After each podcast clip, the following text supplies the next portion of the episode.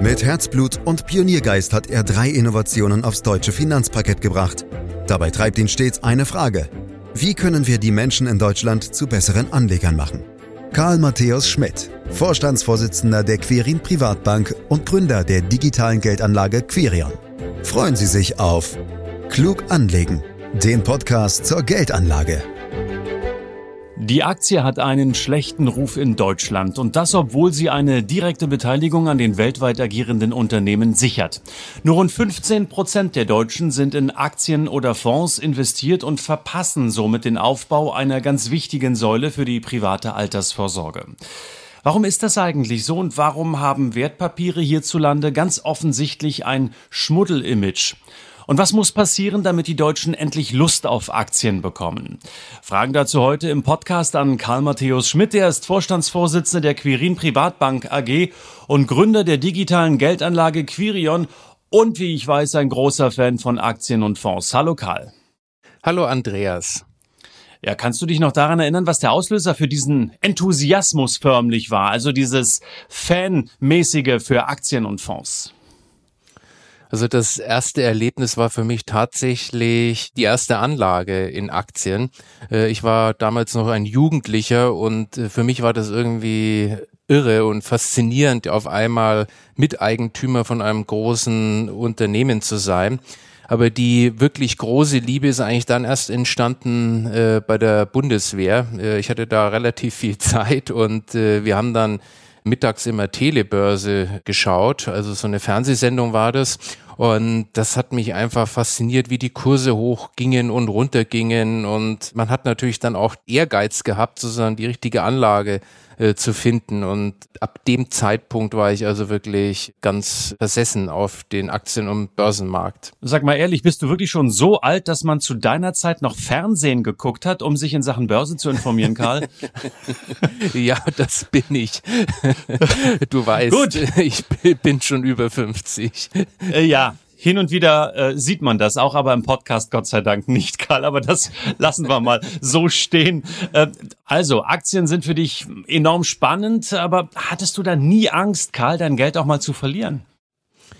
Also ich habe ehrlich gesagt, Andreas, keine Angst mehr, mit Aktien Geld zu verlieren. Das liegt ganz einfach daran, dass ich äh, an den Terminmärkten mit Optionen, aber natürlich auch mit Optionsschein und Zertifikaten so viel Geld verloren habe, so dass ich keine Angst habe. Da hat man ja wenigstens einen Anteil an einem Unternehmen. Mhm. Also das ist, glaube ich, einer der wichtigsten Gründe für die Aktie, dass man einen Anteil an einem Unternehmen besitzt. Hast du denn eine Erklärung dafür, warum wir denn noch ein Land der Aktienmuffel hier in Deutschland sind?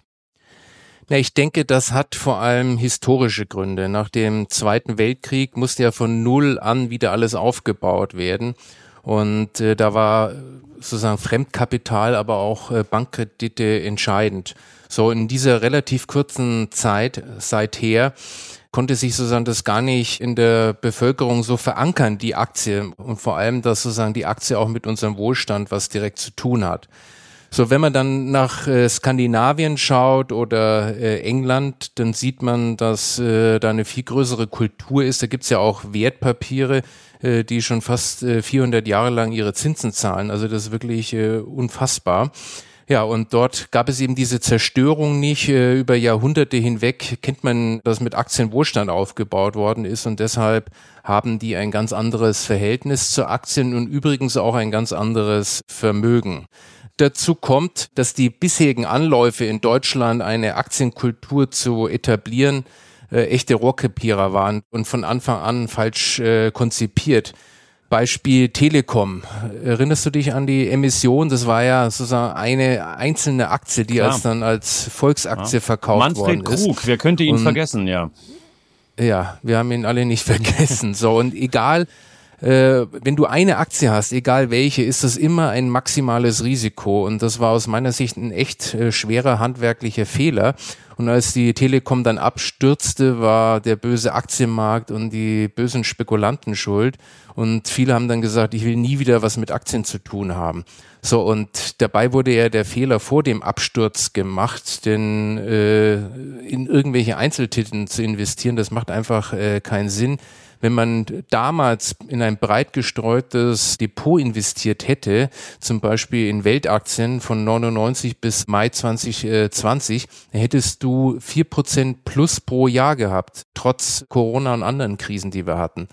Also die Aktie ist schon spannend. Ich finde es ganz interessant, dass du die Telekom ansprichst, denn das ist ja auch was ganz Frappierendes gewesen. Die, die am Anfang dabei waren, Karl, ich glaube, es waren 14 Mark 50 oder sowas in den 90ern, die haben ja, ja, auch kein Minus gemacht, sondern diejenigen, die wirklich zocken wollten, glaube ich jedenfalls, oder die spekulieren wollten und die dann bei der zweiten, dritten Tranche reingegangen sind, da wurde es ja dann auch richtig teuer, das sind dann auch die, die bestraft worden sind am Ende des Tages. Also Frage, ähm, verwechseln wir hin und und wieder einfach auch Spekulation mit Investitionen. Denn meine Vermutung ist, bei, bei der ersten Tranche war es wirklich noch eine Investition. Im weiteren Verlauf, als man gesehen habe, wow, das geht ja deutlich nach oben, wurde es eher eine Spekulation.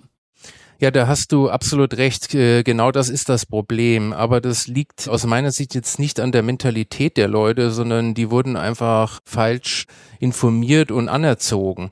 Und da gibt's finde ich, ein ganz äh, klares Beispiel. Denk nur mal, Andreas, an die ganzen Sparkassen-Börsenspiele. Ja, da lernt man ja durch Kauf und Verkauf Rendite zu erzielen und äh, jeder, der dann äh, das Spiel auch gewinnen will, äh, der weiß, er muss einfach das höchste Risiko eingehen und dabei geht irgendwo dieser Charakter der, der Aktienanlage komplett äh, verloren, denn die Aktie ist am Ende eine Unternehmensbeteiligung da bekomme ich Dividenden und wenn das Unternehmen sich gut entwickelt, dann hast du langfristige Wertsteigerungen. So und dieser Charakter geht durch diese Spiele äh, verloren und deswegen ja, wir sind falsch sozialisiert worden. Ich glaube, am ehesten geht es über Wissen. Ne? Also in jedem Lebensbereich geht es um Wissen und hier natürlich auch um Börsenwissen. Äh, wie viel Börsenwissen brauche ich eigentlich, um überhaupt in Aktien- oder Fondsgeschäfte einsteigen zu können, Karl? Also wenn du als Anleger wirklich alles selber machen willst, brauchst du natürlich schon großes äh, Wissen. Aber wenn es nur darum geht, eine grundsätzliche Entscheidung zu treffen, ob du äh, in Aktien investierst, dann ist es am Ende schon äh, überschaubar. Und eigentlich, wenn man es richtig zusammendampft, sind es eigentlich nur drei äh, Grundsätze, die man verinnerlichen sollte. Den ersten, den kennst du schon. Das ist äh, meine große Botschaft, äh, dass keiner dauerhaft den Markt schlägt. Also weder durch Timing noch durch äh, Stockpicking. So, und wenn es irgendjemand auf der Welt geben sollte, äh, der das kann, dann wird er uns Privatanleger äh, bestimmt nicht anrufen äh, oder sein Produkt verkaufen, sondern der wird es ganz einfach selber äh, behalten. Der zweite Punkt ist aber auch ein ganz wichtiger, denn die Börse ist wie äh, überall im Leben. Es gibt einfach nichts geschenkt, äh, auch nicht an den Aktienmärkten. Ich bekomme ja für Aktien langfristig eine höhere Rendite. Dafür nehme ich äh, aber ein höheres Risiko auf mich und das ist letztendlich der Preis. Und drittens, und das ist auch ganz wichtig, es gibt einen Grundzusammenhang zwischen Rendite und Risiko und der gilt immer und überall, egal was irgendjemand äh, behauptet. So, und da ist aus meiner Sicht am Ende sozusagen nur ein breit gestreutes Depot die Lösung. So, und natürlich gehe ich dann auch Risiken ein, die Kurse können fallen, aber so ein breit gestreutes Depot muss sich am Ende letztendlich immer wieder erholen, sonst ist die Marktwirtschaft außer Kraft gesetzt. Mhm. Karl, welche Rolle spielt eigentlich die Politik in dieser Aktienmuffel-Debatte? Also ich bin der Letzte, der nach dem Staat schreit. Wir leben ja in einer Zeit, in der gerade jeder nach dem Staat schreit und ich denke, vieles funktioniert gut, wenn sich der Staat raushält. Aber hier äh, muss ich schon fragen oder auch sagen, sollte es da nicht äh, ein paar echte, vielleicht auch steuerliche Anreize geben, um mit Aktien fürs Alter vorzusorgen?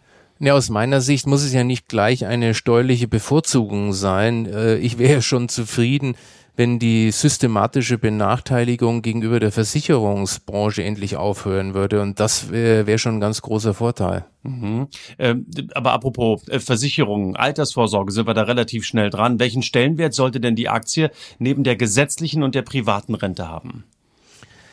Ja, allein schon wegen dieser unbestrittenen Renditekraft müsste die Aktie einen hohen Stellenwert äh, haben. Doch anstatt dass dies ausgenutzt wird, gibt es selbst in, den, in der großen Koalition Kräfte, für die Aktien spekulatives Teufelszeug sind und all das nur, weil äh, Märkte auch mal fallen können. Dabei sind Aktien zur Altersvorsorge ideal. Die Risiken, denen einzelnen Alterskohorten dabei ausgesetzt sind, können durch den Staat aus meiner Sicht auch ohne Probleme übernommen werden. Der Staat ist ja aufgrund seiner Langfristigkeit der ideale Versicherer. Und wir haben da intern mal einen konkreten Vorschlag auch dazu diskutiert. Äh, stell dir vor, der Staat garantiert jedem Aktieninvestor, sag mal mal 3,5 Prozent Rendite. So, und was darüber hinausgeht, wird in einen Fonds eingezahlt, dem dann für einzelne Alterskohorten, die gegebenenfalls gerade in Schwächephasen des Marktes in den Ruhestand gehen, sozusagen eine etwaige Renditelücke finanziert wird. Und äh, aus meiner Sicht ist das langfristig für den Staat ein Nullsummenspiel. Tja, Mensch, Karl, das klingt ja nach einem richtig duften Vorschlag, wie der Berliner sagen würde. Dreieinhalb Prozent für jeden, der in Aktien spart. Wenn es mal mehr wird in einem Jahr, haben wir ja auch gesehen, kann das zurückgelegt werden für nicht so gute Zeiten. Denn es gibt ja doch immer ein paar, die vielleicht mit 65 oder 67 dann in Rente gehen und wir haben ein schlechtes Aktienjahr. Ähm, halte ich für einen spannenden Vorschlag oder habe ich da jetzt was falsch verstanden? Nee, du hast alles richtig verstanden. Das ist ganz einfach manchmal wow. mit Aktien. Se ne?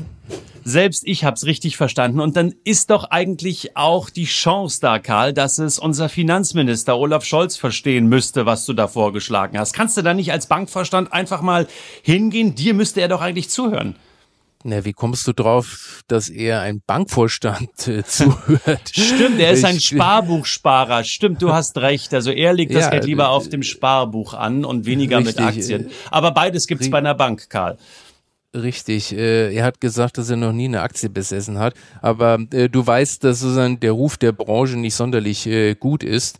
Ähm, aber ich glaube, das bringt es schon auf ziemlich auf den Punkt. Wir haben einmal sozusagen die, die Unwissenheit äh, der politischen Akteure. Zugegebenermaßen ist es natürlich auch für die schwierig, äh, die tatsächlichen Sachverhalte dann herauszufiltern. Äh, und das hängt äh, mit dem zweiten Punkt zusammen, dass wir natürlich eine ganz starke Interessensvertretung haben. Versicherungen gegen Banken, äh, freie Berater gegen Banken und, und, und. Und am Ende raufen sich alle um die größte und höchste Provision. Und dieses Schauspiel durfte ich schon ein paar Mal erleben. Das ist wirklich äh, bizarr.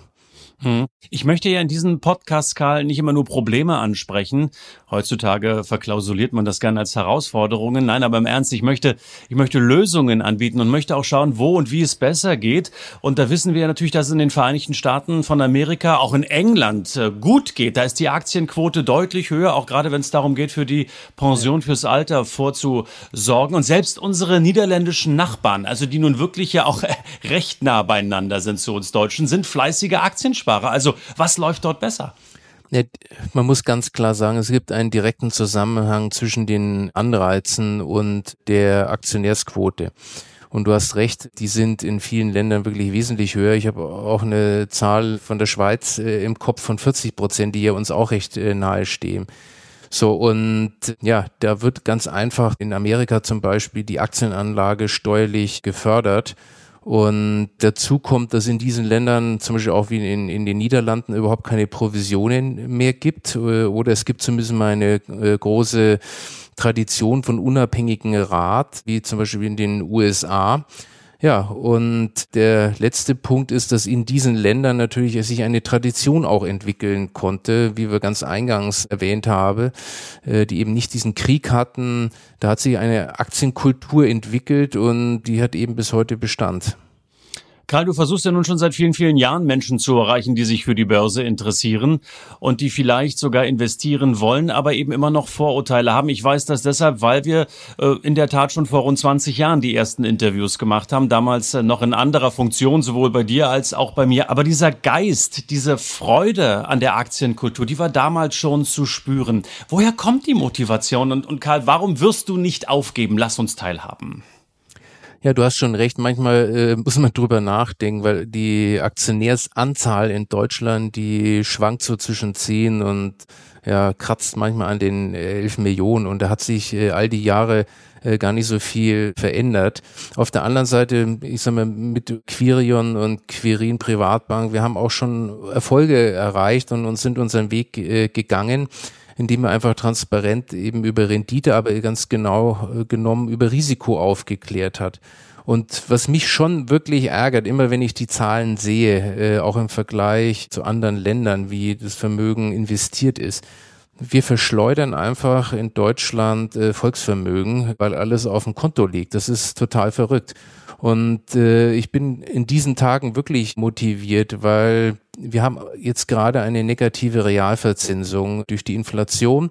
Und ich kann mir nicht vorstellen, dass sich das in den nächsten Jahren groß ändern wird. Und das ist wirklich eine Zeitenfenster, eine Zeitenwende, vielleicht ein Mondfenster und eine echte Chance, dass auf einmal vielleicht mal nachhaltig mehr äh, Aktionäre in Deutschland existieren werden. Mhm. Ein paar Sparpläne mehr sind ja auch in den vergangenen Wochen und Monaten abgeschlossen worden. Ähm, vielleicht gibt's ja doch den einen oder anderen, der den Cost-Average-Effekt, den wir ja auch schon hin und wieder erläutert haben, besser begreift. Aber Karl, waren denn deine Kinder auch schon selbstverständlich im allerbesten Sinne Opfer dieser Missionierung, von der wir hier heute auch sprechen? Also haben deine Kinder mit der Geburt schon Aktienpakete in die Wiege gelegt bekommen?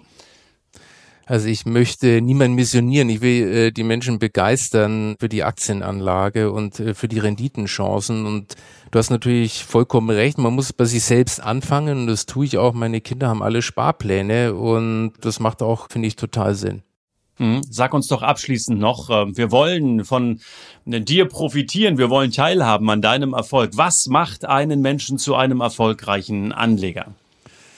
Ja, ich darf mal da frech antworten, wenn er erkennt, dass deine Frage schon falsch gestellt ist. Denn es ist okay.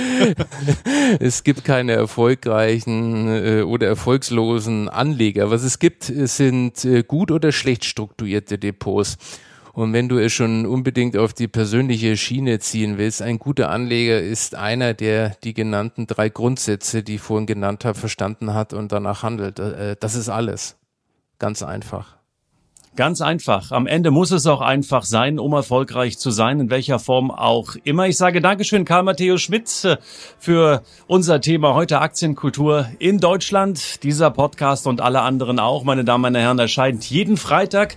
Also am besten abonnieren Sie ihn direkt, um dann immer informiert zu sein und auch keine Folge zu verpassen. Und wenn Ihnen diese Folge gefallen hat, dann empfehlen Sie uns gern weiter. Mehr Infos dann auch auf www.quirinprivatbank.de. Herzlichen Dank wie immer fürs Lauschen. Das war Klug anlegen. Der Podcast zur Geldanlage der Quirin Privatbank mit dem Vorstandsvorsitzenden Karl Matthäus Schmidt. Wir freuen uns über Ihre Rückmeldungen und Themenwünsche, die Sie uns gerne an info@querinprivatbank.de senden können. Die Quirin Privatbank steht für echte Unabhängigkeit, da sie auf Provisionen und hauseigene Produkte verzichtet.